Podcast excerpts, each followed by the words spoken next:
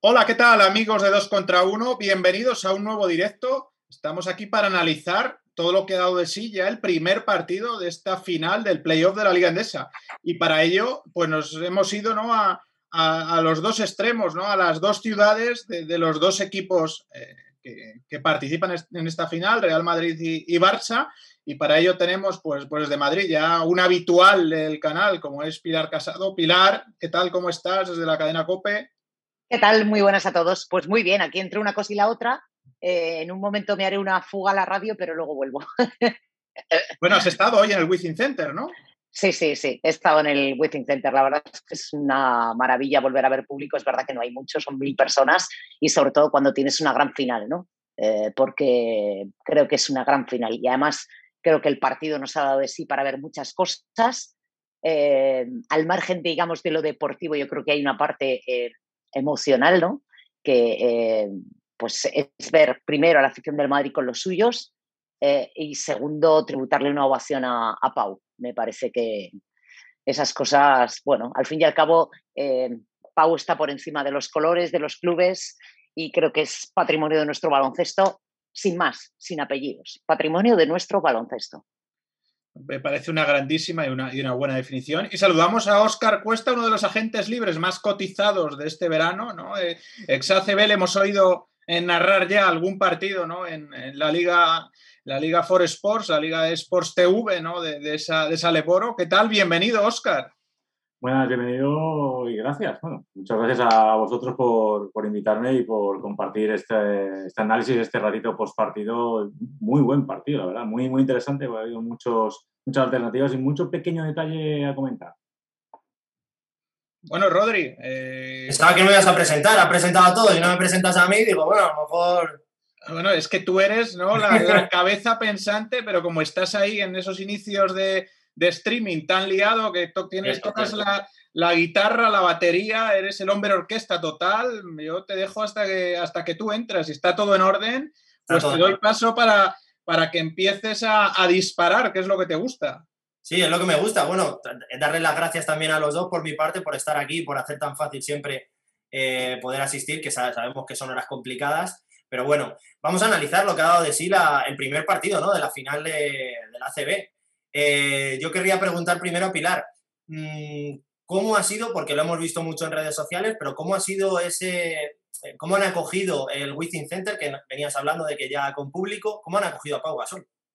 Pues dándole lo que se merece, que es una gran ovación, ¿no? No sabemos eh, si van a ser las últimas oportunidades más allá quizá de los juegos de ver en un parque a Pau. Eh, tal y como está, chico, yo no lo retiraría, pero bueno, en cualquier caso es una decisión que tendrá que tomar él, tanto eh, la de ir a Tokio o no, y la de seguir o no después de esos dos años tan duros de, recuperación.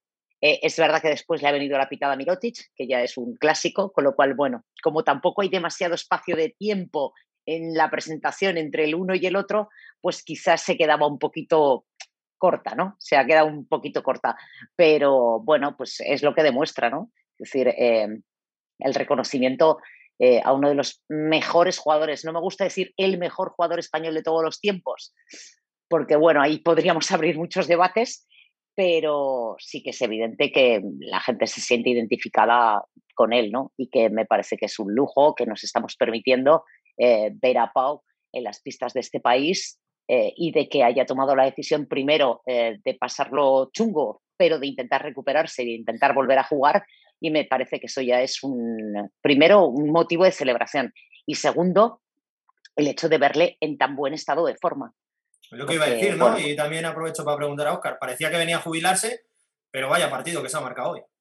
ha tenido, entre comillas, la suerte de poder hacer una pretemporada tan larga como, como ha, querido, entre comillas. Eh, digo que, bueno, pues cuando llegó, se, anunció el fichaje, creo que fue allá por marzo, tardó un mes en ponerse en forma. Lo han ido metiendo poquito a poquito dentro de la rotación, dentro de las ideas. Han tenido que cambiar, obviamente, algunas de las ideas defensivas que tenían, especialmente pues, eh, el, tan cacareado cambio defensivo, los bloqueos, eh, y acoplarse y, han tenido este tiempo eh, de, entre la Liga Endesa, entre los partidos finales de Euroliga para poder acoplarlo y él físicamente eh, le han dado tiempo a, poder llegar en este buen momento, porque la cabeza de Pau es privilegiada.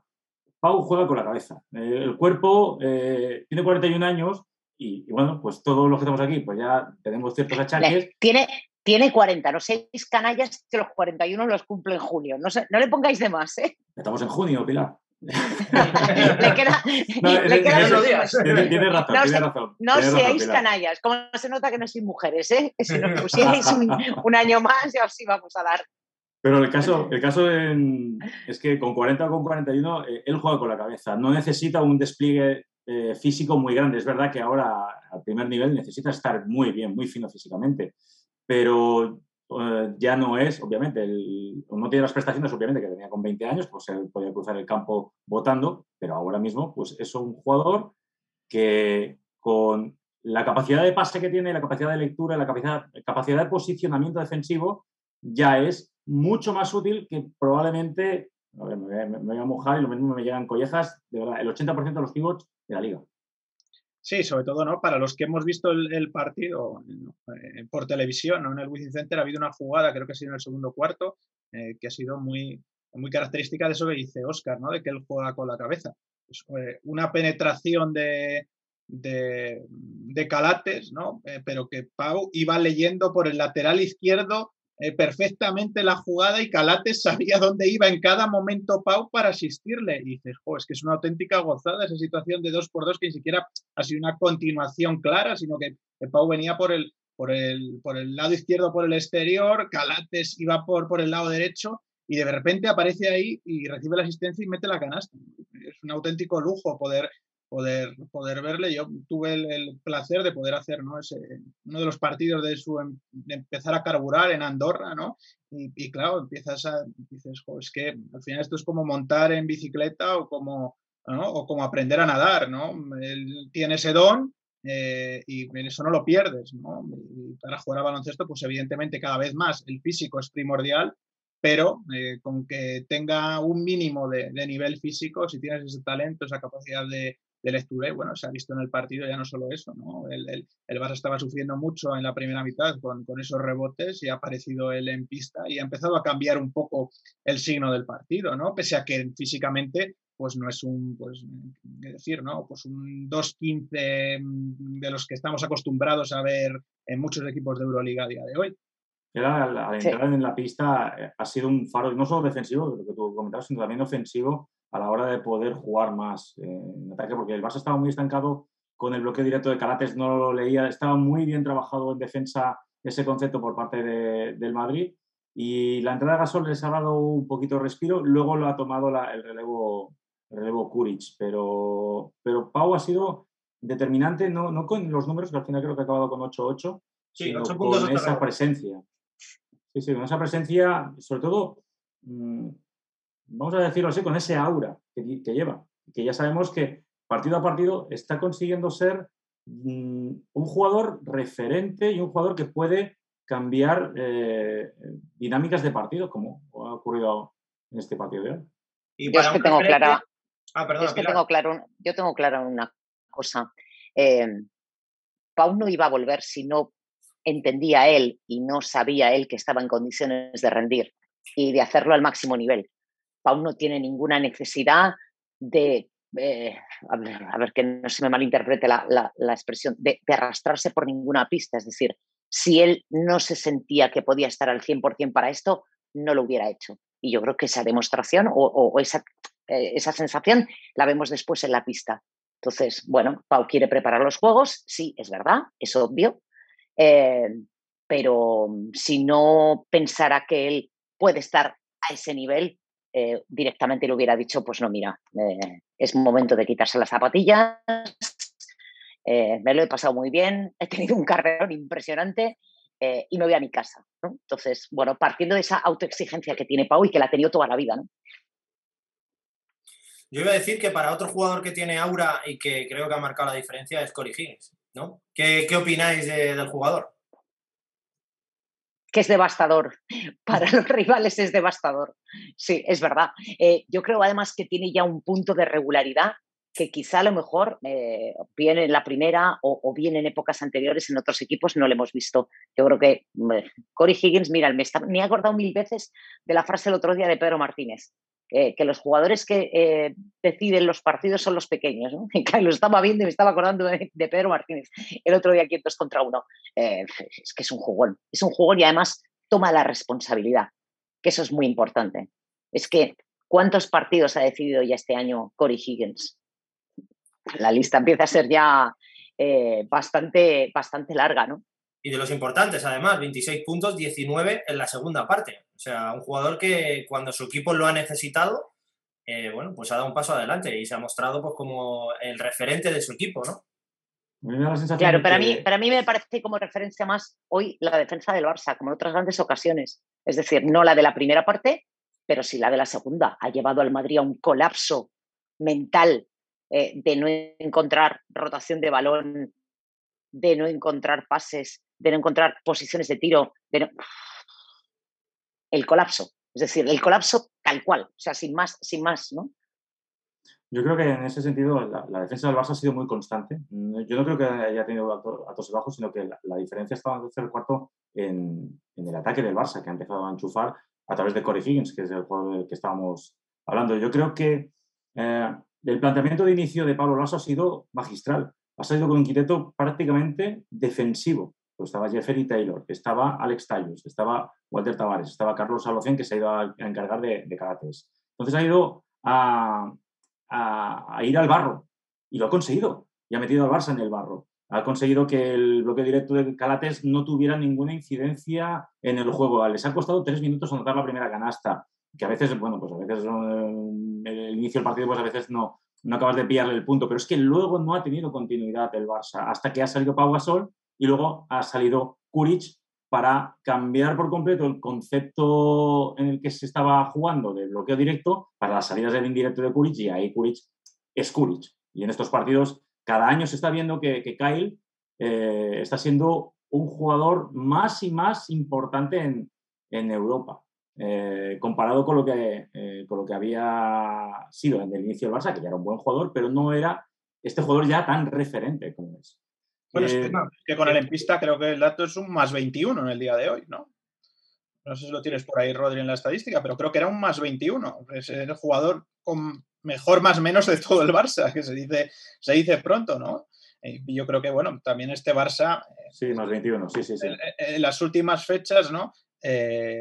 la importancia de los tiradores es capital, ¿no? Sobre todo cuando eh, los tiradores meten, bueno, pues eh, lo vimos, ¿no? Hasta ese 10 de 10 en triples de Kuric entre, entre esas eliminatorias, entre esas dos eliminatorias anteriores consecutivos, pues es que al final necesitas esos espacios que te generan para, para que el equipo pueda jugar.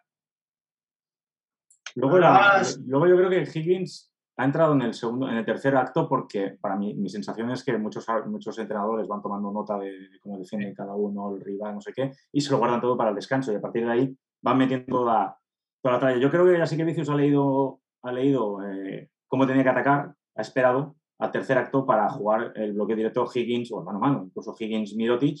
Y claro, Alex Tallos está diciendo, bueno, pero si voy con Mirotic, dejo a Higgins, pero si voy con... Claro, entonces ha creado esa duda y ahí entre los dos han sumado creo que 21 a los 29 puntos. Dos. Simplemente con esa, entre comillas, simplemente con esa, con esa acción. Eh, pero indudablemente lo que, lo que comentaba Pilar es que eh, Cori ahora mismo, bueno, lleva muchos años, pero en este Barça mm, le estaba costando ser ese jugador determinante que lo habíamos visto en el Chesca. Y, y, con los con los sistemas, con todos los espacios que le está creando Jasikevicius, cada vez se encuentra, bueno, cada vez, sí, sí, cada vez se encuentra más, más a gusto y hoy ha sido otro clinic de, de, ganador, de tío ganador. Pilar, Chema, eh, como dice Lalo Alzueta, amigo nuestro del canal, a este tío, ¿quién lo para en el segundo partido? Bueno, es que, es que ese creo que ha sido uno de los grandes problemas también y creo que va a ser uno de los grandes problemas de la serie para el Real Madrid, ¿no? Creo que eh, a nivel exterior, ¿no? Al, equipo blanco le va a costar, ¿no? De, hecho, bueno, hoy Free Taylor eh, pues ha acabado fuera del partido, ¿no? Por esas dos faltas. Eh, y bueno, mm, es que creo que entre que el Madrid llega con falta de gasolina, especialmente en los exteriores, más esos problemas físicos, pues no es fácil, no es fácil, ¿no? Mm, echarle el guante a este tío que está pues a un nivel espectacular. Eh, y si eso sumamos, ¿no? Que luego la defensa del Barça está también, creo que no hemos hablado de un nombre todavía, pero que para mí, junto a Brandon Davis detrás, eh, hay un jugador al que yo eché de menos en la Final Four, como es Adam Hanga, y que me parece que ha estado soberbio. Es decir, pues claro, es que, mm, bueno, incluso el Madrid se ha perdido mucho en esas segundas mitades en las que entra JC Carroll, pero que apenas ha sido capaz de levantar un tiro. ¿no? Porque es que no podía, es que con esa defensa era imposible para él ser capaz. Y, bueno, y luego pues encima se juntan los problemas de faltas, no solo los de Garuba, eh, que a nivel físico es un pulmón para el Real Madrid, y luego, eh, que lo he apuntado curiosamente, ha cometido la cuarta Carlos Alocén con 41-33. Desde ese 41-33, el Madrid ha encajado un 3-21. Y, o sea, ya no solo que la defensa del Barça haya estado sensacional, que lo ha estado, sino que el Madrid también eh, pues estaba un poco desnortado en ataque, porque al final, pues con esa baja de la provitola, con esos problemas en, la dirección, pues es muy difícil, ¿no? Y cuando se junta el hambre con las ganas de comer, pues bueno, pues yo creo que el Barça merecidamente en esa segunda mitad ha pasado por encima del, Real Madrid eh, sin, sin pero alguno, ¿no? Pilar, ¿cómo para el Madrid en el segundo em, partido a Higgins? Es una buena pregunta. Hombre, a ver, eh, quizá a lo mejor eh, Taylor, que venía además de hacer partidos eh, ofensivamente bastante interesantes, porque digamos que la parte defensiva ya se la damos por descontada, pero hoy quizá no ha tenido su mejor noche.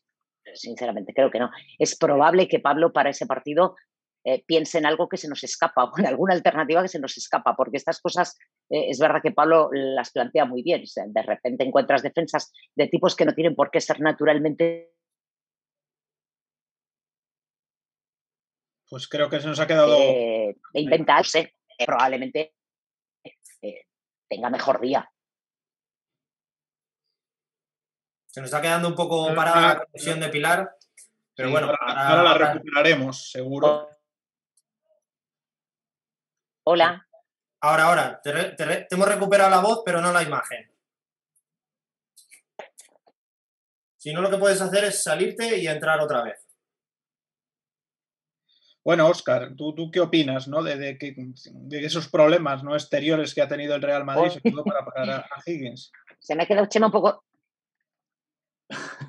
es que, eh, bueno, a ver, contestando, contestando lo que comentas, bueno, eh, es que es muy complicado defender a Corey Higgins porque alrededor tiene otros cuatro jugadores que te pueden, que te pueden clavar cualquier situación. Antes estaba hablando del bloqueo directo del mano a mano Higgins-Mirotic.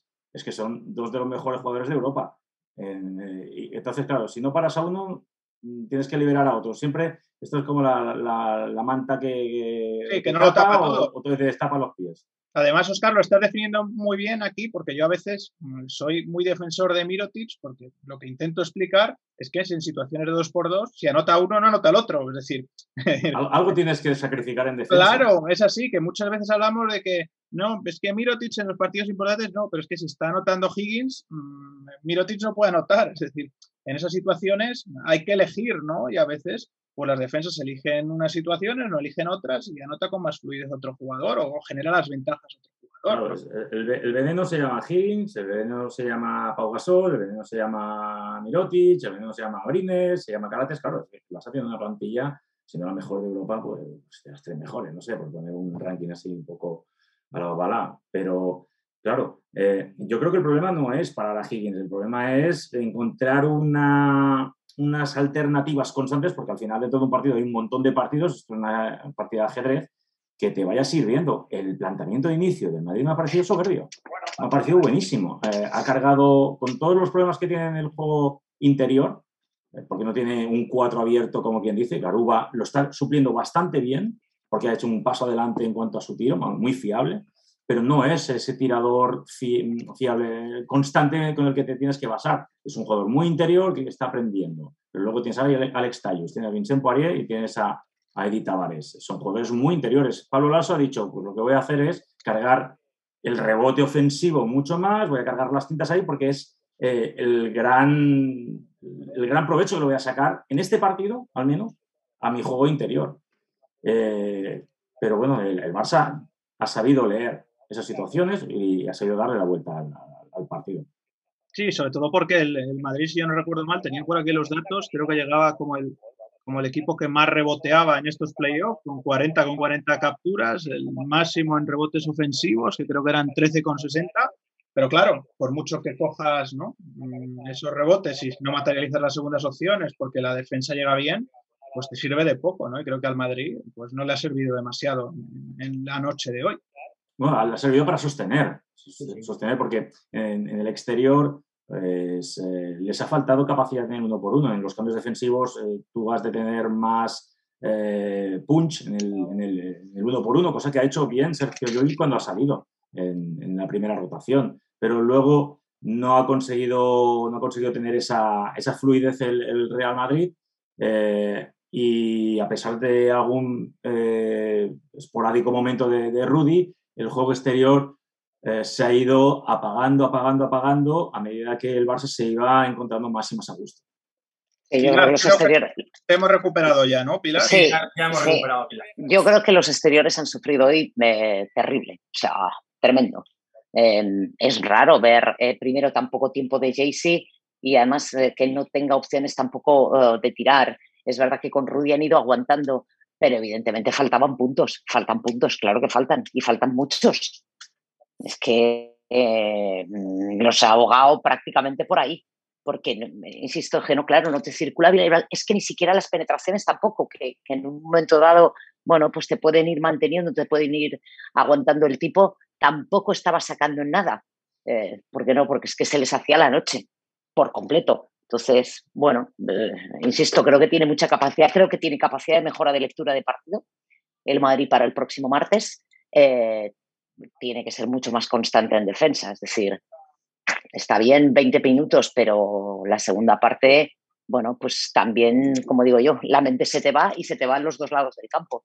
Y yo creo ¿Se te va la mente o se te va el físico, Pilar? Tú que lo has dicho, visto en, primera persona. ¿Crees que al Madrid eh, le llega la gasolina para esa segunda parte o, ¿O crees que ya iba justo? Yo justo, justo, justo te diría que no.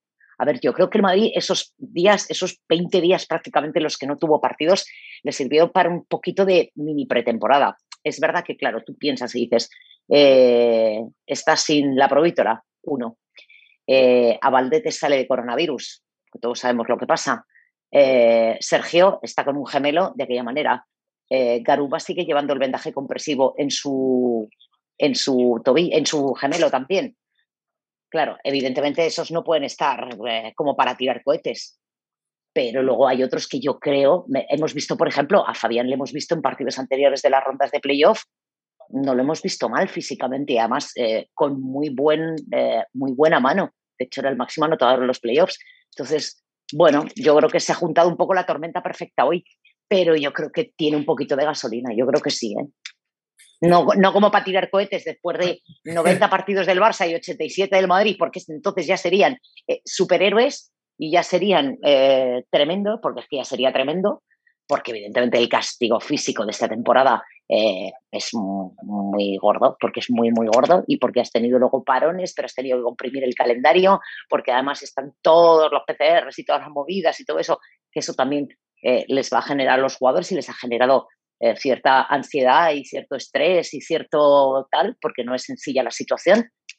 Pero, bueno, después de 87 y 90 partidos, hombre, lo mejor sería un spa de relajación, pero, pero bueno, es, es el último. Es decir, estás a 40 minutos de seguir vivo o 40 minutos eh, de ser campeón o 40 minutos de decir, señores, cerramos el chiringuito. Tampoco van a tener muchas vacaciones, muchos luego, ¿eh? Claro. Yo os iba a preguntar, ¿qué probabilidades le dais a que el Madrid gane en el Palau y vuelva a la eliminatoria al Wizzing? Yo, yo le doy bastante altas. Obviamente. Yo las, yo las igualo con el, con el Barça. Eh, ya no solo porque, bueno, a ver, el físico obviamente para los dos equipos eh, está siendo, están, están los dos con pinzas, como quien dice, ¿no? Pero este Madrid, eh, cuando más se le ha discutido o se ha cuestionado su capacidad para, mm, para llegar a, competir, más ha competido. O sea, eh, acordaos del 2-0 contra el Pilsen, que todo el mundo daba la eliminatoria por perdida y de repente, entre que Pablo Lasso y su, cuerpo técnico encuentren soluciones, entre el, entre el resurgimiento de jugadores, da la vuelta por completo a la eliminatoria. Y el Real Madrid sigue siendo ese Real Madrid, aunque ya no tiene ese juego tan brillante de años anteriores, tiene un montón de lesionados y lesionados clave que, te pueden abrir el campo, como lo hemos estado comentando, pero el carácter de este equipo sigue siendo campeón. Y, eso e, es muy importante en un deporte en el que ahora mismo estamos a 13, 14 de junio y, bueno, y, tienes que tirar de, de, todo lo que tienes ya es, ahora es, como se dice, ¿no? Ganar o irse a casa, ¿no? Entonces, ¿para qué me voy a reservar? Obviamente hoy nos han reservado, eso está claro. Eh, no se me malinterprete, pero el Real Madrid es capaz de, dar ese paso adelante uh, porque tiene ese gen competitivo. Es un gen ganador que siguen eh, teniendo y perpetuando jugadores como Rudy, como Sergio Llull, como Edith Tavares, y que poco a poco yo creo que van impregnando a gente como Carlos Alocen, como Joan Garuba, están haciendo un poco ese eslabón en la cadena. Quizá ahora el Madrid está en ese impasse de, cambiar de, ciclo, pero lo están haciendo con una, eh, con una competitividad muy alta. Y yo creo que de cara al partido de, martes, eh, yo le doy un 50-50. Obviamente el Barça tiene un poquito más de rotación, probablemente, bla, bla, bla, bla, bla, pero en cuanto al carácter competitivo, el Real Madrid yo creo que puede igualarlo. Luego, los 40 minutos son los 40 minutos. A ver, yo, yo coincido con una cosa con Oscar, es decir, yo pocos equipos he visto que compitan como compite el Madrid. Las cosas como son. Es así. Es decir, llámalo X, llámalo gen competitivo, llámelo eh, siguen teniendo hambre, lo que tú quieras. Eh, creo que hay una diferencia eh, muy sensible entre uno y otro a nivel de cuántas lesiones y cuántos casos de COVID has pasado, a lo largo de la temporada. Es decir, creo que el Barça ha tenido un cierto factor suerte en las lesiones, eh, porque, bueno, pues con sus problemillas y tal, eh, quitando, por ejemplo, el pie de, el pie de Víctor, que quizá haya sido la lesión de más larga duración. Em, en eso también, bueno, pues hay una parte que es factor suerte, ¿no? Que yo creo que eh, le ha permitido tener al equipo un poquito más entero, incluso hasta rotar un poquito más. el Madrid no ha tenido muchas opciones, porque claro, uno que se va, dos que se van dos que tienes en el dique seco, empiezan los playoffs y te aparecen dos casos de coronavirus, pues es que ya, claro, te lo pone todo al revés y además pierdes a tus dos bases. Eh, es decir, el cúmulo de, lesiones en uno y otro lado me parece, claro, también condiciona mucho. Esto es hacer ciencia ficción, pero imagínate si el Madrid no hubiera pasado por todas esas circunstancias y hubiera llegado con la plantilla entera, tal y como empezó en el mes de septiembre. A lo mejor estábamos hablando de otra cosa. A lo mejor, ¿eh? No lo sé, ¿eh? Es, hacer, ciencia ficción, pero creo que el Madrid está mucho más castigado por minutos, por falta de descanso y, se traduce en hombres pues, que están viendo el partido en el costado y no en el banquillo, ¿no? Sí, pero yo me quedo, ¿no? De cara a ese segundo partido con lo que decía, ¿no? Hemos visto este Real Madrid, pues levantar sobre todo situaciones, yo tengo en mente, ¿no? Dos en Euroliga complicadas, ¿no? Una en Grecia y otra una temporada frente al EFES, cuando después de ver aquel primer partido de la eliminatoria, muchos pensaban que, ¿no? que iba a ser un 3-0, incluso yo creo que el EFES vino un poco ¿no? de compras a Madrid, como, como contamos aquí, y no pensando pues, que esto iba a ser pues, todo el monte era orégano, ¿no? y que, bueno, que podían estar por Serrano mirando relojes en, lugar de estar preparando el partido y bueno, pues encontraron con un quinto partido. Pero, pero bueno, vamos a ver qué, qué depara ese segundo partido. Pilar, eh, tú que has estado allí, ha habido mucho, eh, a ti que te gusta esto del salseo por las redes sociales, ha habido eh, polémica con el arbitraje, arbitraje sí, arbitraje para, para arriba, para abajo. ¿Qué, ¿Qué, has percibido allí en, primera persona? ¿Los tiros libres, las faltas? Mucho, mucho. Yo creo que la afición del Madrid hoy se ha ido mosqueadita. Y, y mira, en la rueda de prensa, eh, respondía Pablo una pregunta, no recuerdo exactamente cuál era la pregunta, pero eh, hablaba de las 27 faltas que le señalan. Me toca el turno de preguntas y entonces eh, le digo a Pablo, digo, Pablo, ¿te vas mosca con el arbitraje? Y me dice, ¿me puedes repetir la pregunta? Digo, sí, que si te vas mosca con el arbitraje. Y dice, si me preguntas eso es porque algo has visto. Yo no respondo no estoy para, yo ni opino ni respondo en las ruedas, en las ruedas de prensa. Eh, pero, a ver, entiendo que el mensaje de Pablo tiene, primero ha dicho que no ha sido decisivo, pero que sí que le ha castigado bastante. Y, eh, Yo creo que la afición del Madrid se ha ido, bueno, a ver, hay muchos que no, hay muchos que evidentemente hay diferencia en el parque. Eh, quizá hay acciones que, bueno, yo no he visto repetición del partido, es decir, yo no tengo ni una sola repe ni he vuelto a ver el partido.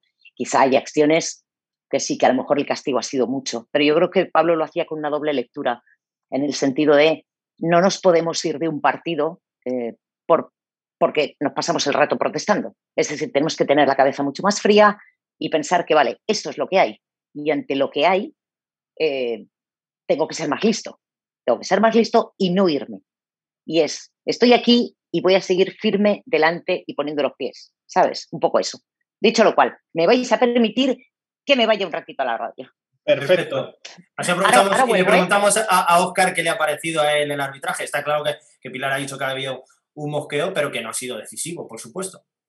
Yo, mi percepción es que les ha costado mucho entrar a los tres árbitros. Les ha costado pillar el, punto, el punto en el que yo creo que habían trabajado ese, partido.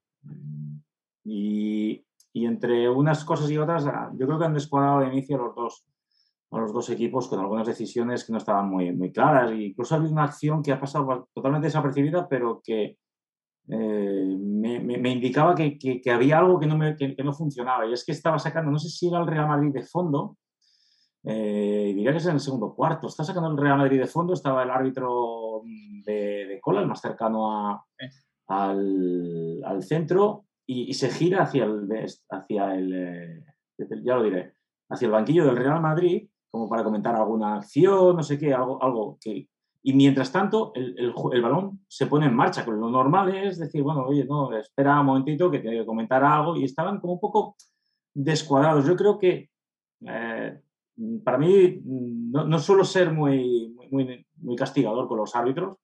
Eh, obviamente tienen sus aciertos y tienen sus errores. En eso soy bastante políticamente correcto, porque creo que es así. Porque los árbitros, eh, tú, o sea, esto, una de las pequeñas ventajas de trabajar en ACB es que Mm, conoces cosas por dentro. Ah, claro. Eh, incluso me decían cosas, por ejemplo, cosas que se, que se pueden decir, em, que eh, un árbitro en un partido toma de 100 decisiones, 10 no son correctas. Y dices, wow, es que es, mucho, ¿no? Bueno, es que están alrededor, no sé, ahora voy a decir una cifra que lo mismo no son, lo mismo están en unas 700 señalizaciones o 700 posibles señalizaciones al cabo de un partido. ¿Cuántos tiros hace un jugador? Claro, ¿cuántos metes? El 50. Entonces, claro que eh, los árbitros tienen un papel que es muy crucial, que es intentar ser ecuánimes de un lado y de otro, intentar mantener un, mm, un, mismo criterio de un lado y de otro. Dicho esto, ah, para mí no ha sido decisivo, pero sí que es posible que, como, decía, como decía Pilar, mm, parafraseando a Pablo, eh, pues que estuvieran enfadados, porque se les ha visto que poco a poco se iban, eh, se iban encabezonando con algunas decisiones que podían tener razón. Había alguna acción que mm, se veía, claro, con nosotros con las, tomas, con las repeticiones y tal, veías, no, se ha equivocado aquí, alguna acción de penetración de, de Rudy que había caído, que estaba el jugador dentro del semicírculo de carga. Claro, cosas que nosotros vemos y, analizamos con los segundos, con las repeticiones, claro. y un fondo, por ejemplo, yo recuerdo, ¿no? De, de, Coser que protesta y que es claro, ¿no? Que lo toca un jugador del Barça. Sí, sí, sí, sí. Se ha visto que era bastante claro, pero claro, luego hay que estar en la pista y hay que estar situado, pues donde estaba situado Aliaga, que lo mismo le está tapando precisamente el jugador del Barça y no lo ves. Pero yo coincido contigo en lo que yo los he visto un poco, pues, no sé si descolocados o descentrados de inicio o, o un poco a remolque de lo que exigía el partido, ¿no? Eh, sobre todo por esas situaciones, ¿no? Y luego, pues bueno, cuando sitúas el listón ya, o sea, eh, pero que esto nos pasa muchas veces a todos, ¿no? Mira, a mí, a mí en la tele eh, me pasa a veces cuando tengo que doblar partidos, al primer partido vas muy fresco, pero con el, poco, con el poco tiempo eh, de, entre partido y partido. Lo mismo en el segundo partido, pues sí, empiezas de carrerilla porque no te da tiempo incluso ni a repasar muchas cosas, pero mm, hasta que aterrizas, o sea, de cuerpo estás en el partido, pero que hasta, que aterrizas de mente, probablemente empieza el segundo cuarto y dices, no, ahora estoy aquí. Antes estaba, pues sí, contando lo que tal, pero... Mm, pues claro, pues yo he sentido eso hoy un poco con los árbitros, que les ha costado y luego, pues evidentemente, creo que también lo de las faltas, pues bueno, tiene una doble lectura. Es decir, que sí, que el Barça es un equipo eh, muy físico, creo que todos lo tenemos claro, que el listón mm, puede estar muy arriba también, pero claro, cuando te enfrentas a un equipo que es menos físico, pues eh, probablemente eh, pues el Madrid también en algunas situaciones de toma de decisiones ha llegado tarde o le ha costado llegar a otras situaciones y se las han penalizado más.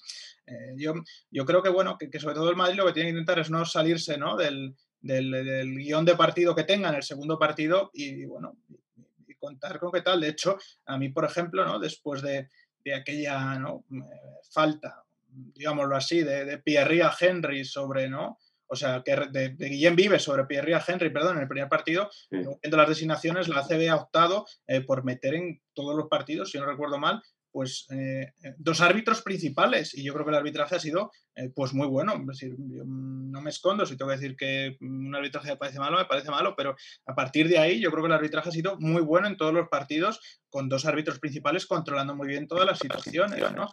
Al margen de cosas que pueden suceder, pero en términos generales el arbitraje me ha parecido bastante bueno en esos, en esos partidos. Y hoy sí les he visto pues un poco por detrás del juego, ¿no?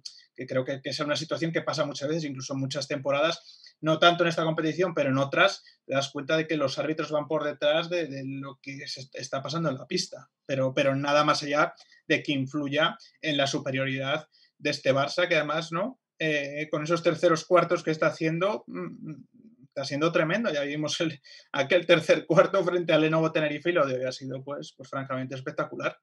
Deberíamos traer a un árbitro, ¿no? Al canal, Chema, porque hemos traído, hemos intentado traer a todo el mundo al canal Hemos de decir que creo que han pasado casi todos los clubes, nos debe faltar uno o dos, no creo que muchos más, pero creo que es muy visual lo que ha explicado Oscar del porcentaje de error. Si comparamos el porcentaje de error de un árbitro y todas las decisiones que toma durante un partido en comparación con la de un jugador y su porcentaje de acierto. Entonces, pues bueno, decía Pilar que ella no cree que haya sido decisivo para el resultado del partido.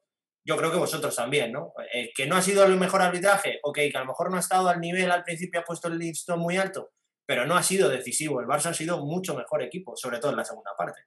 Yo la valoración de, Pablo, eh, bueno, él ha valorado el arbitraje porque le han, le han preguntado de manera directa. Ah, pero él, él también en la misma rueda de prensa eh, ha comentado que, que veía sobre todo que tenía que mejorar el acierto. Y es que es verdad, tú miras los números, eh, el Real Madrid ha fallado 40 tiros de campo, de 66. Em, con todos los condicionantes de la buena defensa del Barça, obviamente, eh, que ha dejado de, tirar, que ha dejado de, o, que le ha forzado malos, malas situaciones, pero tiros abiertos, eh, me da la sensación a mí que Jules no va a volver a hacer un 1 de 8 en triples. A mí me da la sensación. Em, me da la sensación de que le van a buscar mejores espacios a JC Carroll, por ejemplo, eh, que hoy ha jugado poco porque el planteamiento de, de Pablo ha sido defensivo, ha sido desde el barro. Y cuando ha salido ha cambiado ya por completo el, paradigma, en mi opinión, de lo, que, de lo que estaba buscando en el partido. el Madrid debe buscar eh, cómo minimizar el impacto de, Higgins, de Mirotic, esa situación de, pick and roll, a ver si puede encontrar algún hueco eh, para que ninguno de los dos sea muy, muy, muy, muy peligroso. O sea, lo son, pero vaya, que, que, no, que al final no se lleve a cabo, que que forzarle malos tiros, pero también ha de buscar eso, precisamente mejorar esos porcentajes de tiro y tal vez encontrar más a los pivots en acciones directas, no de rebote ofensivo, sino en acciones directas mm, cerca del lado. Porque hoy Tavares eh, se ha tenido que buscar las canastas mucho más de lo habitual, ha tenido que dar algún bote, algún tiro incluso de 6 metros, que lo ha metido, ojo. Eh, situaciones que en las que los han sacado los pivots fuera de, su situación natural de, juego. Pero... quizá, Oscar, eso no sea debido al problema que tiene el Real Madrid en los bases, porque al final está jugando sin Lapro, está jugando desde hace muchísimo tiempo sin Campacho y está jugando con Jules con un estado físico un poco mermado y todos hay que recordar que Jules como base hace tiempo que, su rendimiento pues no es el mejor y, y Alocena ha estado con cuatro faltas muy pronto. Eh, Carlos es un jugador de futuro, esto creo que es evidente. Y no sé quién decía, quizá Corbalán. Le leí hace un tiempo que le faltaba todavía pues, el, ganarse entre comillas, el respeto del de, vestuario, de tener capacidad de mando y de, magisterio. Creo que dijo algo así como magister. Palabra creo que utilizó el magister. Un poco esa, esa capacidad para interpretar el juego, qué es lo que necesita su, equipo en cada momento. entonces, hoy ha salido con un plan más bien defensivo al, campo. ¿no? Em, sí que, obviamente, cuando te faltan jugadores en un estado físico perfecto, casi si, los tienes perfectos, pues eh, obviamente te dan un rendimiento mucho mejor, eh, pero bueno, pues el Madrid ahora mismo tiene lo que tiene. Eh, creo que no se quejan y no van a quejarse, sino que van a concentrarse en lo que tienen está muy bien, ojo, y van a intentar sacarle el máximo, máximo provecho como han intentado hoy. Hoy con el, cuarteto de pivots que tenía, ah, les ha costado. Les ha costado, les ha costado abrir el campo, les ha costado, más allá de, dominar el rebote, les ha costado crear peligro real, porque Poirier no ha estado, Garúa ha hecho un punto, eh, Tavares ha sido el más constante, sí, bueno, pues es, el, rol que tiene es el, que es. No sé si se me ocurre ahora mismo, ahora hablo en voz alta, es pues eh, intentar buscar un 4 un cuatro abierto, un tipo Alberto Valde, que si mal no recuerdo, yo creo que ya ha hecho de cuatro abierto, no en, el Real Madrid, sino en, diría que en, Valencia o en, La Peña. Ahora, ahora mismo tiro de memoria, ¿eh? pero es un jugador con un dos metros, es un buen físico, quizá para abrir ese campo, luego sufriría debajo de aro, obviamente. Pero, pero lo mismo para abrir el campo, pues puede utilizar algún exterior y, poder cambiarle un poco el, sentido al juego que hoy les ha costado durante muchos minutos, sobre todo en, la segunda mitad. Chema, yo te quería preguntar. No, espera, antes, antes de que ah, me para cerrar un poco el tema, ¿no? De, que, hablaba Pilar de la rueda de prensa, del arbitraje, del mensaje. Yo creo que también ese mensaje de Pablo Lasso puede ir por algo que se llama em, ser inteligentes, ser listos y no hacer un poco, pues, con perdón, no sé si decir el pipiolo o, el inocente, ¿no? Es decir, em, Alberto Avalde, que salía de, de, esos problemas del COVID, ha salido muy revolucionado y se ha cargado con dos faltas muy rápido. Acabado con cuatro. Carlos Alocén, esos problemas con cuatro faltas eh, que le han lastrado de jugar minutos sin otro base. Mm, Garuba, eliminado con 5, apenas ha tenido mm, tiempo de juego. Eh, mm, Jeffrey Taylor, descalificado eh, por una técnica y una antideportiva, creo que ha sido. Es decir, y estamos hablando de jugadores que físicamente probablemente son los más frescos de esta plantilla y que han tenido un papel importante. Bueno, Valde viene de estar parado, pero por eso está fresco. Además, creo que ha sido asintomático en, este, en este brote de COVID, aunque haya estado sin actividad. Eh, hemos visto mm, lo que hizo Garuba, creo que no hace falta que, lo recordemos. Eh, es el único base 100% eh, sano. Y luego, pues Jeffrey Taylor mm, tenía que, venía, como decía Pilar, de meter esos tiros liberados, pero, pero hoy no ha estado en ninguna de las dos facetas. Pues claro, es que con esos condicionantes de los problemas de faltas, que creo que es lo que Pablo Lasso con ese mensaje a su plantilla públicamente eh, querrá corregir, pues bueno, es que al final, eh, si ya la rotación del Madrid es un poco más corta, pues con el problema de, faltas, pues es bastante más corta, sobre todo porque, pues bueno, he dicho pipiolos, no quería decir pardillos, pero lo mismo también, pues en el partido han sido un poco más pardillos que su rival, lo han pagado, pues no tanto Taylor, pero claro, estamos hablando de, de Avalde, que sí tiene experiencia en la CB, pero eh, en estas situaciones son distintas y Carlos Alocén y Garuba, pues evidentemente no. Eso es. Yo quería sacar un nombre también, que creo que, todo lo que hace lo hace bien y que muchas veces no se habla de él, y es Brandon Davis. A mí me parece un jugador que, bueno, pues que, es que hace todo bien.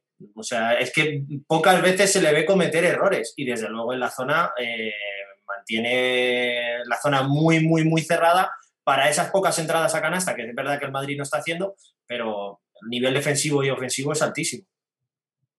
Brandon Davis es un jugador que ha tenido la, entre comillas, la suerte de estar en el Barça un año antes de llegar a Siquevicius, que había sido su entrenador en el Zalgiris, que lo había fichado, etc. Es decir, que se ha sentado en un club antes de que llegara el entrenador que le había sentado en Europa.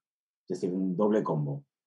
Em, claro, eh, Brandon Davis es perfecto para, ya sé decir, para los cambios defensivos. Es un jugador que es muy móvil, es capaz de defender eh, exteriores con bastante eh, dignidad, más, mucho más allá de dignidad, perdón por, por quedarme corto. Eh, y luego en ataque es un jugador muy aguerrido, es un jugador que, que, siempre está, siempre está. Y eso es muy importante para cualquier pivote, estar, siempre, simplemente estar en el rebote y siempre cae algo. Y a poco que pelees, pues mira, es un poco una versión moderna, por así decirlo, no en el defensivo, pero sí en el campo ofensivo de Felipe Reyes, en el sentido de que está siempre en el rebote y pelea y, te da por saco. Y, y eso, eh, que parece tan sencillo, no lo es.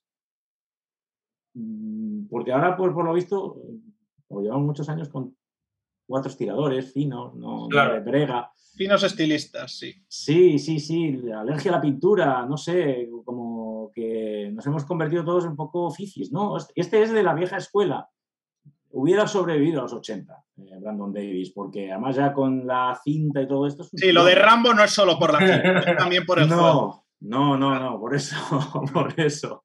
Entonces, claro, Brandon Davis es un jugador que siempre va a estar y siempre te va, siempre te va a aportar. a, veces pues sí que le pasa que está tan, tan, tan, tan metido que se, se ofusca un poco. Bueno, yo creo que le ha costado arrancar en el partido, pero ha, ido, ha vuelto al banquillo y luego la segunda parte ha sido excepcional, ¿no? Ha empezado un poco, pues bueno, sobre reboteado por el rival y tal, y le costó, de hecho ha sido la entrada de Paula que ha metido al, Barça más en el partido en el juego interior, pero luego nada que objetar en la segunda parte, ya no solo a nivel ofensivo, sino sobre todo yo creo que una de las claves ha sido pues, pues esa pareja Alan Hanga y Brandon Davis detrás, que es un auténtico lujo, ¿no? Es que tú te das cuenta de, la envergadura que tienen la gran mayoría de jugadores del Barça y no me asustan. ¿eh? El, otro día contra, contra Tenerife, en el bloqueo directo con Marcelino Huertas, es que colapsaban, colapsaban simplemente con los brazos. En los cambios defensivos había, levantaban los brazos, cerraban un poquito y llegaban a todo eso, que, dicen los americanos, ¿no? De, que los manejadores del pick and roll tienen que, ¿no? Make room, ¿no? Hacer espacio en el, en el, en el, bloqueo directo, claro, no hacen, con el Barça es muy difícil hacerte el espacio porque con esa envergadura de todos los jugadores es que al final hay muchos menos espacios a nivel defensivo, ¿no? Y, claro, te tapan todos los huecos, hay mucho, ¿no? Eh, hay muchos brazos en el tráfico, tapan mucho las líneas de pase y claro, es muy complicado, es muy complicado y bueno, eh, y, esa es, y esa es yo creo una de las claves, ¿no? Que si eh, el Barça está a ese nivel defensivo, bueno, luego también eh, pues tienen que entrarle los tiros, ¿no? Que es un poco lo que ha pagado en las dos derrotas a domicilio en el playoff, ¿no? Tanto en, La Laguna como en, como en Badalona, ¿no? Que tuvo días pues muy, de mucho desacierto, ¿no? Sobre todo de los, de los exteriores, pero si le entran los tiros, bueno, yo creo que, que, tenemos pocas dudas que es el gran favorito a llegar a llevarse esta final, ¿no? Sin ser el Barça un... Sí, sí, perdón. No, yo, eh, a, colación quería hacer otra pregunta y es que yo creo que Adam Hanga también ha hecho un partidazo. Eh, creo que eh, en la segunda parte, gran parte de la defensa y el nivel defensivo lo ha puesto él. Y os quería preguntar, ¿por qué Adam Hanga en la final de la Liga Endesa contra el Real Madrid sí y en la final de la Copa de Europa contra dos bases como Michic y Larkin no? Planta callados. No hay comodín del público o de la llamada. Vamos a ver qué dice el público eh, en referencia a mi pregunta, pero de momento me gustaría, escuchar me gustaría escucharos a vosotros. Porque creo que es un jugadorazo y no lo utiliza mucho. Bueno, hoy, pero, pero hoy de hecho también en la rotación del uno no ha entrado el último, ¿no? Han pasado antes Volmaro, luego ha pasado, ¿no? Eh, sí, Calates Volmaro y. Calates Volmaro, Westerman ha jugado 43 segundos, no, no ha vuelto a aparecer, porque, porque no, y luego ha entrado él, ¿no? bueno, pues yo tampoco, tampoco estamos en el día a día del equipo, ¿no? Ni sabemos cómo son los entrenamientos, ni cómo es todo, pero bueno, yo creo que, que Adam Hanga ha demostrado que es un soldado para cualquier entrenador para ir a la guerra con él, ¿no? Creo que hay pocas dudas. Además, este año, ¿no? Que sobre todo en la Liga Endesa ha demostrado un magnífico acierto desde la línea de tres puntos. Hoy se le ha salido un triple que, que yo recuerde que estaba prácticamente dentro, eh, pero bueno, es que si ese nivel físico eh, combina un acierto de cada vez ¿no? Ha ido creciendo, yo creo, en el, acierto en los triples de las últimas temporadas. Me parece un jugador indispensable. Y bueno, eh, si Saras acaba por no quererlo, yo sé que hay tortas en Europa por él. Es decir, mm, creo que, creo que Saras va a ser lo suficientemente inteligente como para contar con él. De hecho, tiene contrato en vigor. No creo que, que, vaya ¿no? a dejarle salir, pero vamos, que no, pocas cosas hay que aportar, pero hoy sí creo ¿no? que que bueno, que esos 17, 18 minutos que ha jugado son totalmente merecidos porque, porque lo ha dado todo. Sí, en, el chat nos dicen que quizá la velocidad, ¿no? La velocidad de Larkin y de Michis no es la misma que la de que, la de Julia Rocen, ¿no? Ya, lo que pasa es que él lo puede, lo puede compensar con su velocidad, con su velocidad, con su envergadura. Y yo creo que, que, que, Hanga es rápido, francamente. Eh, no sé, a mí me no, no veo bien ese, ese argumento, francamente. No, se me escapa, se me escapa, se me escapa, francamente, porque eh, creo que también hablamos de los jugadores que no están cuando se han perdido. Claro. Cuando, nos, acordamos de Santa Bárbara cuando truena. Pero bueno. no ha jugado Westerman, o si nos hubiéramos acordado de lo mismo de Westerman, o yo sé si, si no hubiera ganado el Barça. Pues, no lo sé. ¿O por qué no jugado más Volmaro hoy que ha perdido? No, han ganado y todo y, normalmente el análisis no suele ir en ese, sentido. Pero bueno, ahora que ya ha vuelto Pilar, la podemos pasar la patata caliente. claro, no. Lo que tenéis que hacer es darle al, darle al F5, porque no sé por dónde va. Estamos hablando de Hanga. La pregunta es, Pilar, ¿por qué hoy Hanga sí y es determinante y por qué en la Final Four no? Buena pregunta. a lo mejor no debería yo de responderla, la debería de responder Saras. Es decir, eh, ¿por qué ese cambio? Si me dijeras que es un jugador eh, cuya trayectoria pues, es más breve o no es la que es, entendería a lo mejor que puede, generarle dudas. Pero que le genere dudas a Hanga, a lo mejor yo que sé, el hombre no se encontraba en su mejor momento. Digo, Hanga, no lo sé, pero yo es una de las, yo tengo tres cosas ahí que no, cuatro que no llego a entender muy bien y una de ellas es Adam Hanga porque hoy eh, defensivamente y en el puesto de uno. Sí, sí, estábamos hablando de eso precisamente, que ha sido el último uno en entrar en la rotación, ¿no? Después de Westerman y de, y de Bolmaro. Sí, amén de su ya calidad contrastada, primero atrás y después en ataque. Es decir, si me dijeras que es un tipo que se tira las zapatillas y vale, mete mucho porque se tira las zapatillas, no es el caso. Yo creo que eh, suele ser bastante rentable ofensivamente. Así que mm, son los expediente X, ¿no? ¿O por qué hoy Víctor fuera? esa era mi segunda pregunta. ¿Qué pasa? Eh, ¿Hay caso Víctor Claver eh, o no? Yo creo que sí hay caso Víctor Claver. Vamos, yo aquí me mojo. Yo creo que hay caso. Ojo, se moja Chema. Yo, creo que el Barça ha abierto la puerta a Víctor Claver mm, y vamos a ver qué es lo que pasa. Pero vamos, es una opinión muy personal, mitad información y mitad opinión. Y creo que hay, sobre todo porque viendo esos datos de los que hablábamos, ¿no? De que el Real Madrid es el equipo eh, que más reboteaba en estos playoffs, que igual que lo tenemos todos, lo, tendrá el Barça y lo habrá analizado. Eh, Víctor Claver es un jugador que no solo a nivel defensivo, sino a nivel de rebote te puede ayudar mucho. Y sobre todo que si Westerman, el patrón es que juegue, o sea, el, tercer base de la rotación, incluso cuarto por protagonismo, porque Hanga ha jugado más, ¿por qué no Víctor Claver para ayudarte en esa faceta, no? Pero bueno, yo creo que sí hay Víctor Claver y vamos a ver qué pasa en el próximo partido de la serie, sobre todo, pues qué pasa cuando acabe la final. Que nos lo dejen fresquito para la selección, que no se preocupen. O sea, quiero decir, eh, todos sabemos, yo creo que hay dos entrenadores con los que Víctor ha rendido eh, por encima, muy por encima del resto, uno fue Pesic y el otro se llama Sergio Escariolo. Yo creo que son los entrenadores que mejor han eh, sacado el rendimiento de Víctor Claver. Por X, por el sitio en el que lo ponen, por el rol que le dan, por el cariño que le dan. Yo creo que, insisto, que si lo deja para los juegos fresquito y tal, pues no, que no se preocupe que le darán cariño. O sea, si es por eso, en fin, no lo sé. Me parece un lujo, ¿no? Cuando además, vale, sí, tienes, tienes tipos en ese puesto, pero es que no son iguales. Es decir, lo que te puede aportar Víctor, eh, pues a lo mejor hay cosas que no te aporta Nico, ¿no? Entonces, pues no sé, hombre, yo si fuera entrenador, cuanta más larga y más posibilidades tuviera la plantilla, pues mucho mejor, ¿no? Sí, es extraño, es extraño lo que estaba sucediendo con, con Claver. eh, además con la polivalencia que tiene. Eh, y es un jugador que en los cambios defensivos es capaz, lo que decíamos antes, ¿no? como Brandon Davis, es capaz de defender a exteriores, es capaz de defender interiores, es capaz de abrirte el campo.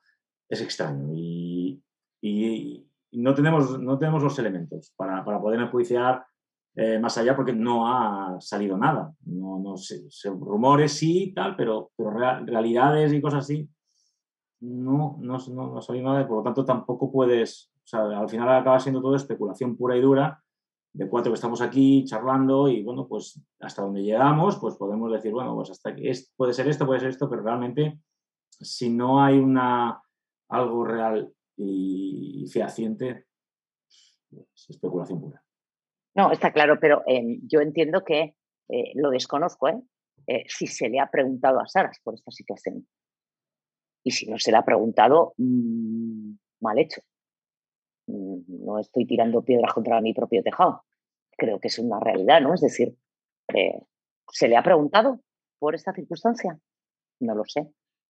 Porque yo creo que, yo creo que ellos dos son los únicos que pueden sacarnos de esta duda. Es decir, si hay eh, capítulo o no hay capítulo o simplemente, oye, pues, no sé, a lo mejor, eh, pues, oye, pues mira, pues que te digan, oye, pues no confío en él o sí confío en él o yo físicamente no estoy como debería o sí lo estoy y no me pone. Yo creo que son los protagonistas en cualquier caso los que deben eh, hablar y explicarnos si hay caso o no hay caso, ¿no? Porque a lo mejor nos estamos haciendo aquí un, ya sabéis, no voy a soltar la Yo creo, Pilar, que del libro de la temporada hay dos capítulos que en algún momento tendrán que escribirse. Uno es el de Westerman Irtel, ¿no? Tendrá que, mm. Que, saberse, sobre todo, ya no solo por ni por qué se hace el cambio ni por qué no, sino porque haces el cambio para traer un jugador al que le garantizas un año más de contrato y de momento no cuenta. Es decir, no cuenta ni esto es objetivo, es así. Y luego, pues el caso de Víctor Claver, ¿no? Evidentemente, eh, pues bueno, cuando el río suena, agua lleva. Yo creo que, que Westerman, evidentemente, no va a estar o van a intentar que no esté en la plantilla de la próxima temporada. El Barça ya está buscando bases, además de ese fichaje de Yokubaitis, que será más el sustituto natural de Volmaro con esa posición de combo 1-2. Está intentando buscar un base importante eh, que venga y, luego, pues bueno, al margen de eso, pues vamos a ver qué es lo que pasa con, con Víctor Claver. Ya que has abierto el capítulo de fichajes, ¿qué os parece el pivot que ha fichado el Barcelona?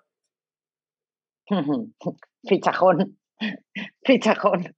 Es decir, entiendo que muchos equipos, no, no solo en el Barça, ¿eh? hablo en general en Europa, eh, es evidente que todos deben de estar buscando un antitabares. Y a lo mejor quizá este pueda ser lo más parecido a, es decir, un tipo con físico, un tipo que juega dentro, pero que también sale a jugar fuera. Entiendo que puede ser una opción, ¿no? Para minimizar el impacto que puede tener Tavares. Me parece un fichajón, vamos. Si le das el mismo rol y consigues sacar el mismo rendimiento que ha conseguido Ataman en EFES. A mí me gustaría saber por qué Pivot entra. Por Justo Boy, por Gasol, por Oriola, eh, y yo creo que este, es uno de, Bueno, has hablado de Oriola, lo mismo tenemos que hacer un tercer capítulo del libro y no lo sé. Claro, no lo sé, o sea, claro, todo también entra dentro de, las especulaciones de las que hablábamos. Claro, es decir, ¿cuántos, cuántos cinco puros, cuántos cinco, digamos, mm, ropero un potro quieres tener y con, cuántos cuatro quieres contar en la plantilla? Es decir, yo creo que, ahí va un poco, ahí va un poco la idea, ¿no?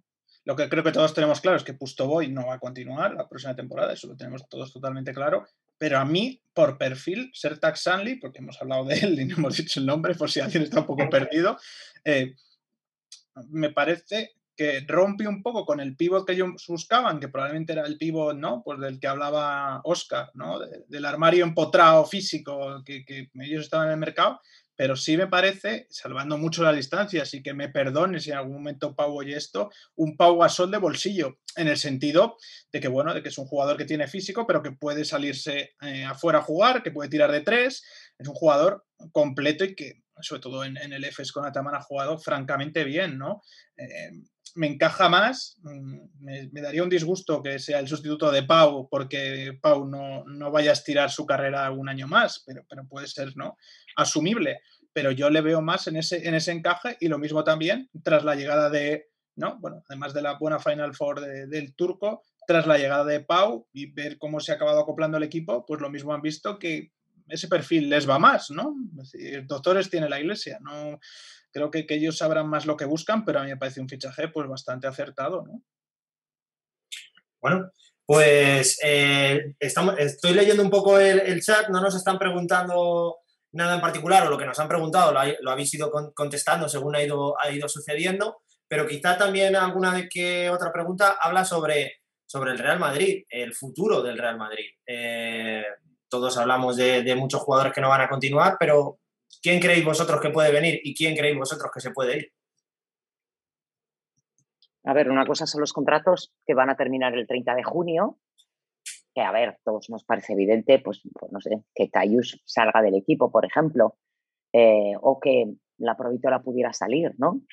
Eh, a partir de ahí, vamos a ver, eh, hay renovaciones encima de la mesa que hay que, como digo yo, ponerse. Ponerse y además no tardando demasiado tiempo. Y luego yo no sé si se va a retocar, o sea, va a tocar eh, o no algún jugador que tenga contrato. Mm, las economías están como están. Rescindir contratos que pudiera haber no me parece una opción muy viable. Yo creo que evidentemente eh, ya tienes yo siempre he pensado que Eurtel es el cromo por cromo por, con Lapro, ¿no? ¿Qué rol le vas a dar a Sergio? En el sentido de si más hacia el 1 o lo vas a hacer regresar un poco hacia el 2 porque fichas otro base de mucho nivel y te acabas quedando con Carlos, con Eurtel y con otro más. Me quedan, me quedan incógnitas también un poco de, de qué plantilla quieres tener para el, para el próximo año, porque claro, eh, parece muy evidente la salida de Garuba.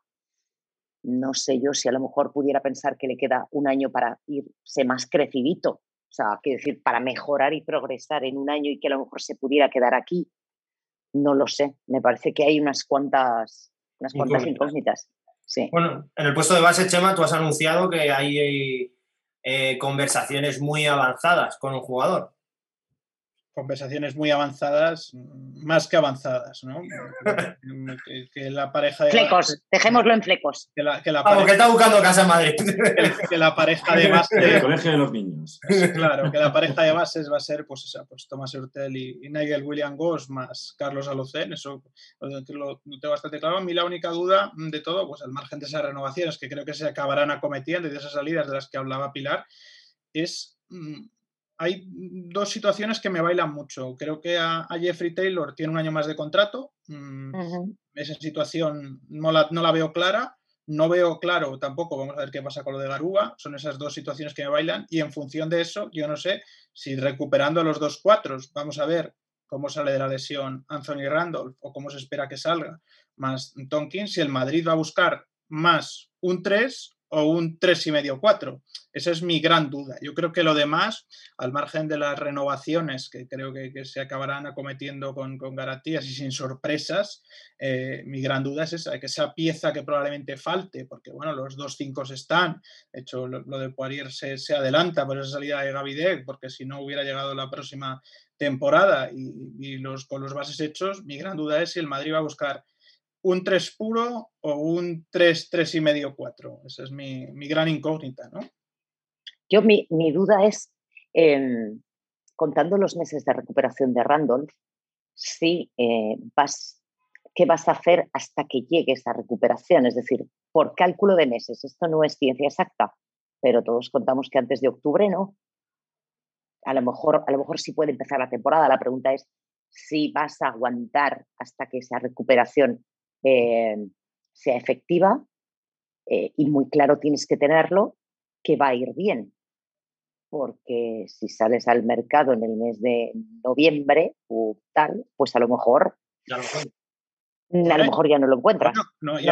y, además contemos ¿no? que el marco de contratación que todo el mundo esperaba que se iba a cambiar, no se va a cambiar y las dos fichas de americano o de extracomunitario ya están ocupadas, Nigel William Goss y Trey Tompkins.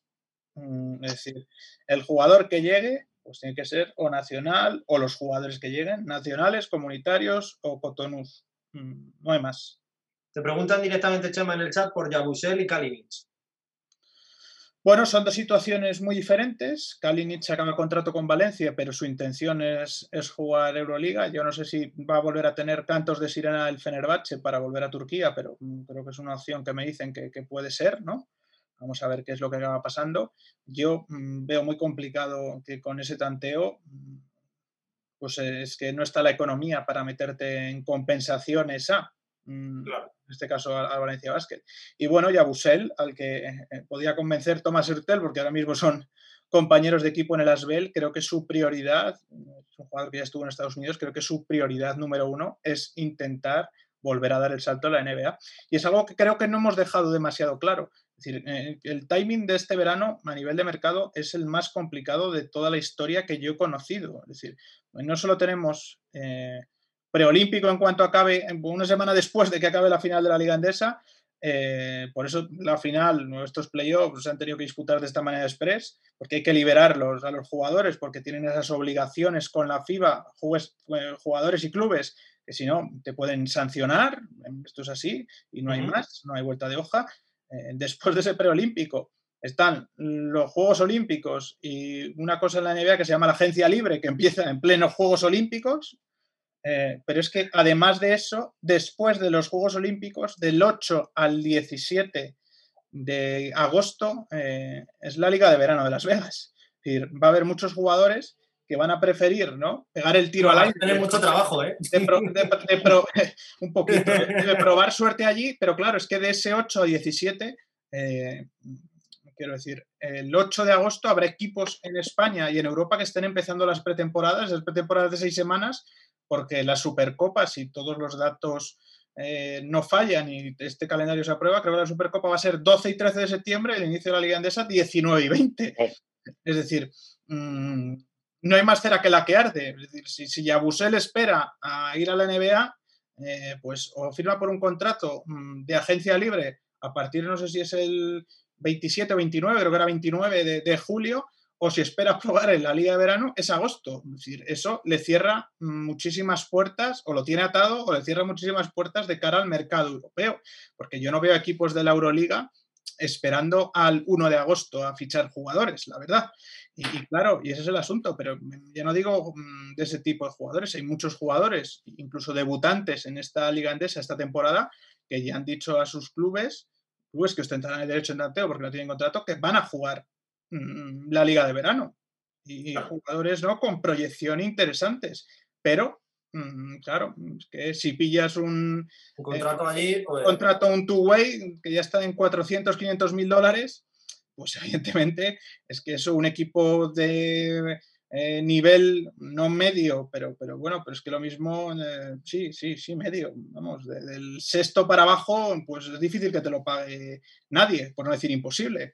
Pues esa es la situación, ¿no? Y creo que, bueno, que eso es lo que va a marcar el mercado, pero en definitiva el, mercado en general, hasta que eh, no acabe la final y sobre todo hasta que no se conozcan quién juega qué a nivel europeo, y se coloquen los banquillos, pues no pegaremos el pistoletazo de salida que esto, esto arranque en condiciones. Chema, la temporada de la NBA comienza en noviembre este año igual, ¿no? Entiendo.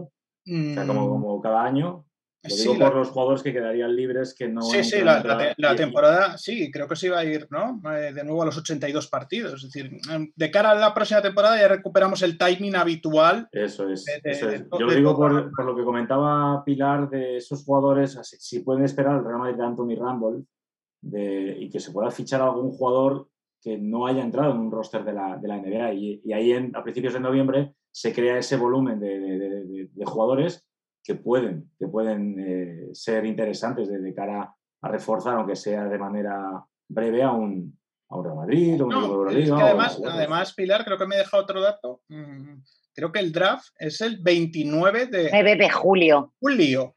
De julio. Es decir, si no, si no estoy. Sí, 29 de julio. Seis días. Sí, porque, ¿sabes qué pasa? Yo tengo una referencia que es la ceremonia inaugural eh, de Tokio, que es el 23 y sabía que son seis días, creo que son seis, sí. Bueno, me lío con las diferencias de, de, allá en uno y de allá en otro, pero sí, yo creo que eran seis días después. de esa ceremonia. Luego quiere decirse que, mm, pues imagínate el baile, ¿no? No, el baile, sobre todo, bueno, aquí tenemos un caso, ¿no? Vamos a ver qué pasa con Usman Garúa. Mm, a nivel de convocatoria, por ejemplo, con la selección, a nivel de contratos, a nivel de seguros, ¿no? Es que no es ninguna... Es una situación muy complicada. porque si, tú te, si tú te lo llevas, eh, yo primero quiero ver la configuración que, quiere hacer eh, Sergio del equipo, ¿no? Porque a mí, me, a mí me, me, cuadran, me cuadran muchas cosas. Dentro de, dentro de una lista larga me cuadran algunas opciones. Eh, el tema de los seguros es complicado, porque claro, mm, tú no puedes poner a entrenar a un jugador sin seguro.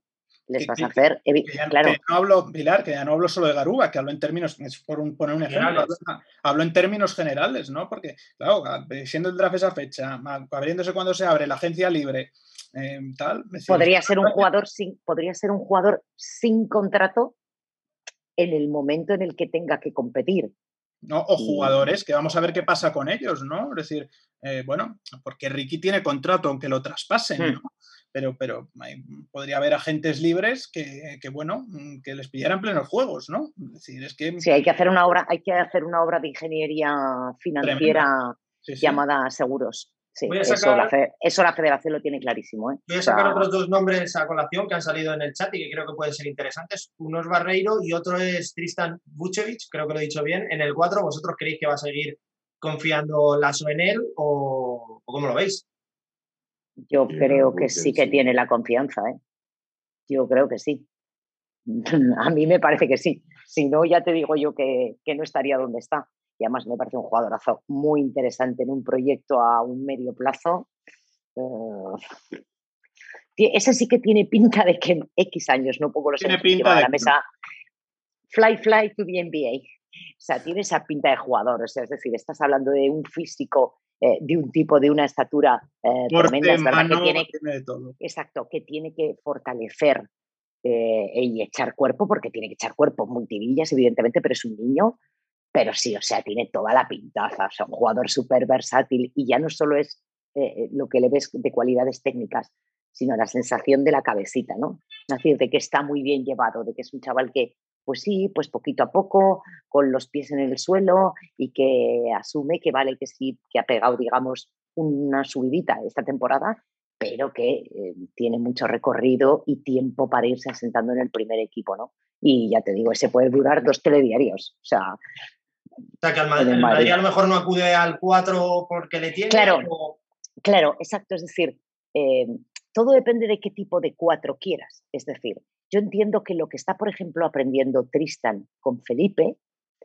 es eh, la versión, digamos, de, vale, sí, tú tiras muy bien de fuera, pero mm, métete hacia adentro, eh, ayuda a cargar el rebote, intenta ser el jugador más completo posible. Es decir, que Tristan no se quede en un 4 abierto, que como digo yo, solo tira. Entonces, que hablaba Oscar hace un ratito. Está en ese, está en ese proceso. Entiendo que con la confianza que tiene eh, Pablo en él y la confianza que yo creo que tiene el chaval de, seguir en el club, probablemente es esa opción hasta que recuperes por completo a Randolph. Lo tienes dentro y lo tienes en casa. ¿eh? Y es perfecto porque además sería al principio de la temporada que, mm, salvo la Supercopa, no te juegas ningún título de manera directa. Siempre, además, ten en cuenta las ligas regulares que son de 30, 34 partidos, mejor dicho, 34, 36, tienes tiempo para remontar, cosa que, por ejemplo, ha sucedido precisamente con el FS Pilsen, que comenzó fatal y ha ganado la Euroliga. Entonces, eh, el recorrido es a largo plazo, los primeros meses te sirven para dar entrada a un Sergi Martínez, un Leandro Molvaro, un Tristan Bucevic, un Carlos Alocén, darles minutos, confianza, sobre todo en estos clubes que son devoradores de títulos con toda la exigencia interna que, implica. Choma, ¿qué opinas de Tristan? Sí, sí, a mí me parece un, jugadorazo. Yo creo que, va a ser un jugador a, a medio largo plazo pues, pues de nivel, ¿no? Y que hay que tener tiempo y paciencia, sobre todo el tiempo y paciencia que, que exigen también los jugadores grandes, que lo hemos hablado muchas veces aquí, ¿no? Me parece que los jóvenes exteriores maduran más rápido que los, que los grandes, que los interiores. Por eso, eh, a cocerse a fuego lento y a tomárselo con, tranquilidad. Luego me preguntabas por Barreiro. Barreiro, eso vamos, es. Vamos a ver qué pasa, ¿no? Tiene cláusula de salida eh, a final de este mes eh, creo que es del mes de junio, vamos a ver quién puja, quién puja por él, ¿no? Si me pregunta por el Madrid, yo no veo a día de hoy, mm, no veo a día de hoy un retorno al, Madrid, pero, pero, bueno, hay que ver, hay que ver quién se interesa por él y, vamos a ver qué es lo que pasa a 30 de junio. Esto, esto no es una máxima, pero eh, pocos jugadores vuelven. ¿eh? Pocos, pocos. Otra pregunta, Chema, que te están haciendo y que yo creo que es algo que has puesto en Twitter es Higgins NBA. Bueno, yo sé que Higgins tiene unos cuantos intereses de franquicias de NBA, vamos a ver, pero eso toca colateralmente con qué situación va a tener el Barça a nivel de plantilla y a nivel financiero este verano, ¿no? Eh, creo que, que, no es, creo que es una situación más global que solo unilateral con Higgins, ¿no? Y creo que eso es lo que, lo que hay que esperar a ver, ¿no? Pero bueno, para eso ya tendremos tiempo después de la final de hablar, pero creo que bueno, que el Barça no, no esconde que la situación financiera del club a nivel de a, día de hoy no es la más idónea, ¿no? Eh, bueno, pues que, tiene que intentar paliar eh, pues, pues, esas necesidades económicas que tiene para, para cubrir el presupuesto y no generar más deuda. Y bueno, y eso pues también puede influir, ¿no? Pues no solo en el equipo de fútbol, sino también en la sección de baloncesto, ¿no? O en la, o en la sección de balonmano, que mismo se ha proclamado, ¿no? Campeón. Sí, sí, además que está habiendo una reestructuración en el equipo de balonmano, incluso, o sea, un equipo campeón de, Europa. Yo creo que va a ser una reestructuración, uh, un ajuste, más que reestructuración, yo creo que va a ser un ajuste de presupuesto a, a los mínimos que, que, los contratos les van a permitir, los contratos en vigor. Eso, que, es, que es mucha pasta, ¿eh? Eh, no sé en el resto de las secciones, pero quiero decir, el contrato, si tú vas a, eh, respetando lo, lo, que ya tienes, es un buen dinero, ¿eh? Ahora, claro, también hay que contar con una cosa. Eh, si podemos ir recuperando el ticketing, ahí hay un dinero interesante, ¿eh? No, a ver, no, es que, no, es que, sea el chocolate del loro, que nadie se calle, no es el chocolate del loro, eh, sobre todo porque además, bueno, pues en el caso del Barça tienes la cancha que tienes, tu proyecto del nuevo Palau. No sé si está, no, sé si está, y si se le espera. No, está, no está. Con lo cual, bueno, tu posibilidad de ticketing es verdad que no es muy grande, pero sí puedes recuperar todos esos abonos que se quedaron parados en la 19-20, ¿no? Y eso, eh, quieras que no es un dinero, no es como para tirar cohetes, pero es un dinero que entiendo los clubes al 60 quizás 70% cuentan que a final de año podamos estar así, ¿no? Y eso es dinerito también, ¿no? Sí, yo me quedo con esa palabra que ha dicho Oscar de, ajustes, ¿no? Creo que, que, va a ser un verano de ajustes, ¿no? De hecho, creo que ha circulado por ahí, ¿no? O en algún programa, no sé si recuerdo, de TV3, ¿no? Hablaban de un informe que había hecho Mateo Alemán, eh, de, ¿no? de, intentar, pues sí, ir a plantillas, eh, pues largas en, las secciones sobre todo, pero contando con jugadores jóvenes, quiero decir, plantillas más cortas a nivel profesional, enténdaseme que como profesional lo que quiere decir ir a fichar fuera y completar pues jugadores jóvenes pues como pueden ser eh, Branco Adio, eh, Sergi Martínez, ¿no? Al que ya han renovado, aunque no sea oficial, eh, pues, pues ir sumando jugadores a la rotación que puedan darte un relevo, ¿no? Y, que, bueno, y que pues, puedan sumar sobre todo kilómetros en las piernas y, minutos de protagonismo, pues en eso que decía Oscar, ¿no? En esos inicios de temporada que no son tan exigentes probablemente eh, para, los equipos, pero estirar a partir de ahí y recortar en otras fichas. Pues vamos a ver, ¿no? ¿Qué pasa con esas situaciones, ¿no? Pues que llaman la atención. Hombre, yo creo que Leo Westerman va a salir, sí o sí. Creo que Víctor Claver puede ser otro de los que esté en el disparadero y si tiene alguna opción de salir, la coja. La cuestión es que, bueno, vamos a ver qué opciones se le plantean a Víctor Claver y luego pues vamos a ver algunas de las demás incógnitas, ¿no? Vamos a ver a Pierre Oriola que con la llegada de Pau Gasol pues su protagonismo ha quedado muy reducido, ¿no? Yo lo veo más difícil en el caso de que, de que Pierre Oriola vaya a moverse, pero bueno, el, verano dirá que para eso es verano y, todavía queda para... eso te tenemos a ti, hombre. La historia, la historia de esto que estás hablando, Chema, de todas maneras hay una cosa. Eh, ¿A partir de qué ficha vas a meter a esos jóvenes? Porque claro, a partir de la ficha cual 14, no, la 12. No, es que ese es el problema, Pilar. La 10. Claro. Claro, a ver, porque todos, a ver, que esto es muy lícito, pero yo entiendo que con las temporadas que se están gastando de Euroliga y de Liga Endesa, tú intentas que al menos tus fichas hasta la 14, más o menos, sean muy top o bastante top.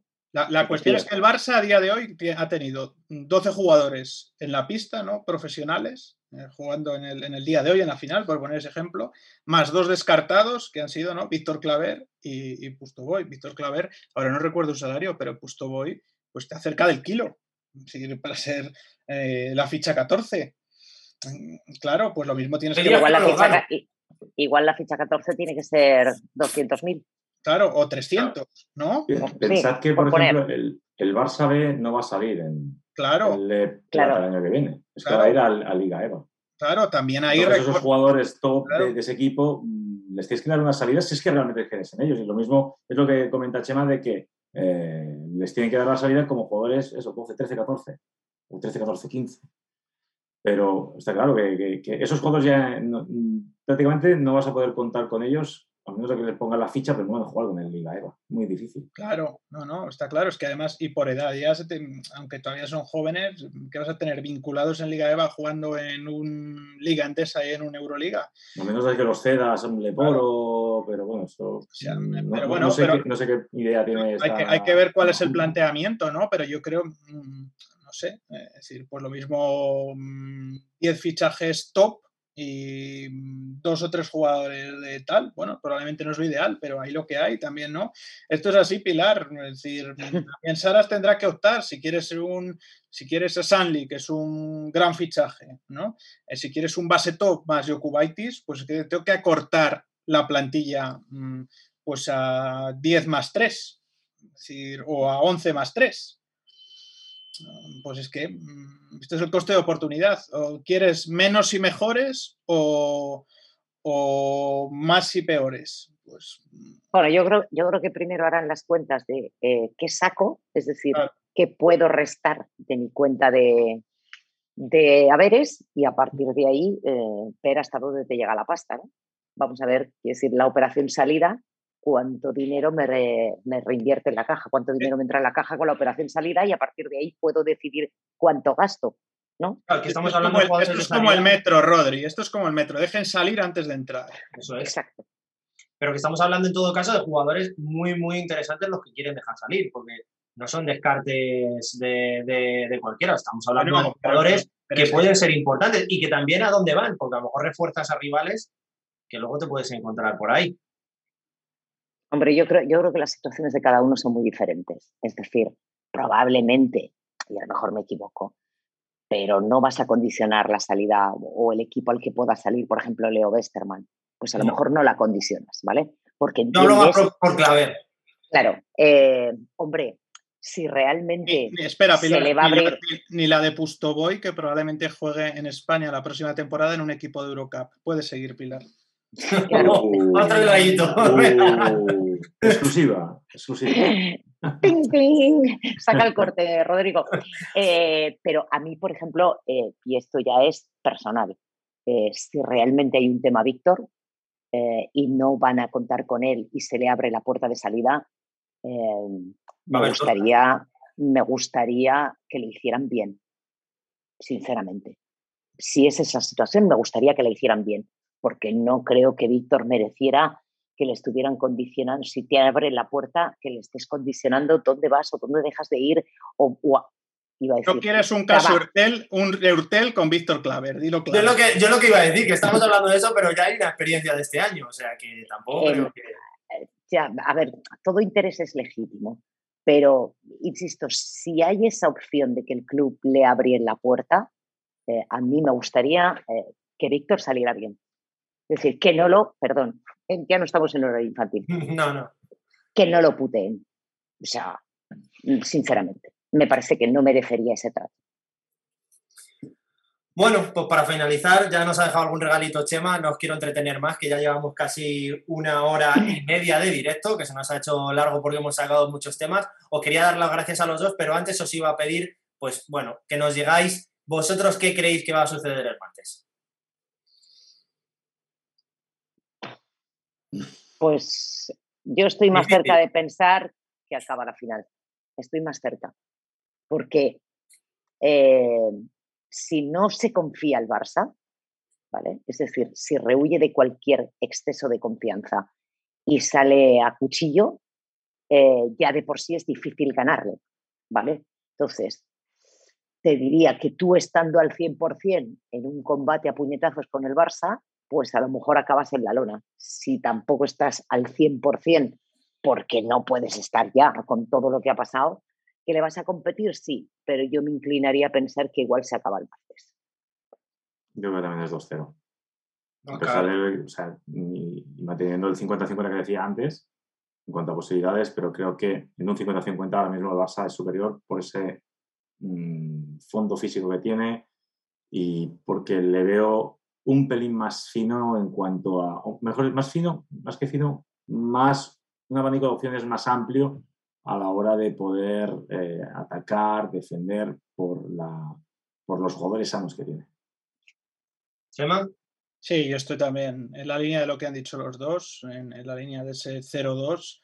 Y bueno, vamos a ver qué es lo que, qué es lo que pasa el martes. Y, aquí estaremos para contarlo también. Y bueno, pues desde aquí, Rodri, agradecer a, Pilar eh, de la cadena COPE que vuelva con su radio de noche madrugada, lo que, lo que le quede a Oscar por estrenarse y, por, habernos tomado la mano desde el primer momento en el que te lo propusimos. Estaremos muy atentos de todos esos datos que, eh, que nos das siempre tan específicos y tan particulares de, esta liga endesa que no tiene nadie y esperamos verte cuanto antes en, un proyecto de baloncesto que seguro que sale pronto. Y, bueno, Rodri, pues eh, poco más que decir, que tenemos el bracket ahí pendiente de la Liga Endesa, a ver, a ver a quién le toca el balón, no a ver a quién le toca, a ver quién lo gana. ¿Quién lo gana? Lo gana. Yo ha subido, los talones. Ha subido posiciones, ¿eh? Yo estoy ya en el 15 y tal. Vamos a ver la final. No, nos vamos a quedar un poquito lejos, yo creo, ¿eh? Sí, yo creo que también. Pero de todas maneras tampoco lo vamos a ganar. Aunque quedemos los primeros, no lo vamos a ganar. Nada, los amigos de Mad Basket no nos lo darían. O sea, que nada. Bueno, pues nada. ¿No habéis, incluido la cláusula de los empleados y tal? No pueden. No, no, no. Vamos a ser justos y, vamos, a, vamos a dar el balón a, en el caso de que lo gane Chema o lo gane yo, que no creo, pues al siguiente que no sea del canal, porque si no, pues no sería muy justo. Bueno, os invito al martes, si podéis participar, estaríamos encantados de que estuvierais con nosotros y a toda nuestra audiencia y a toda la gente que nos sigue, pues que estén muy atentos, que nos sigan aquí, no, aquí, que soy como el señor del tiempo, me gusta, aquí que se suscriban y aquí que... Hay un, aquí hay un transfuga, ¿no? Aquí, sí, todavía no lo hemos cambiado, eh, todavía no lo hemos cambiado, hay que cambiarlo ahí, pero bueno. Ese, se ha pasado al lado oscuro. Ese se ha pasado al lado. Ha dado salto, a la barrera. Esto no puede ser. al, lado, al lado oscuro. Por completo al lado oscuro. el olivo. Esto no es serio. Aquí no, no, no se puede. ¿eh? Bueno, pues lo dicho. Muchísimas gracias y nos vemos el martes. Un abrazo. Venga, cuidados.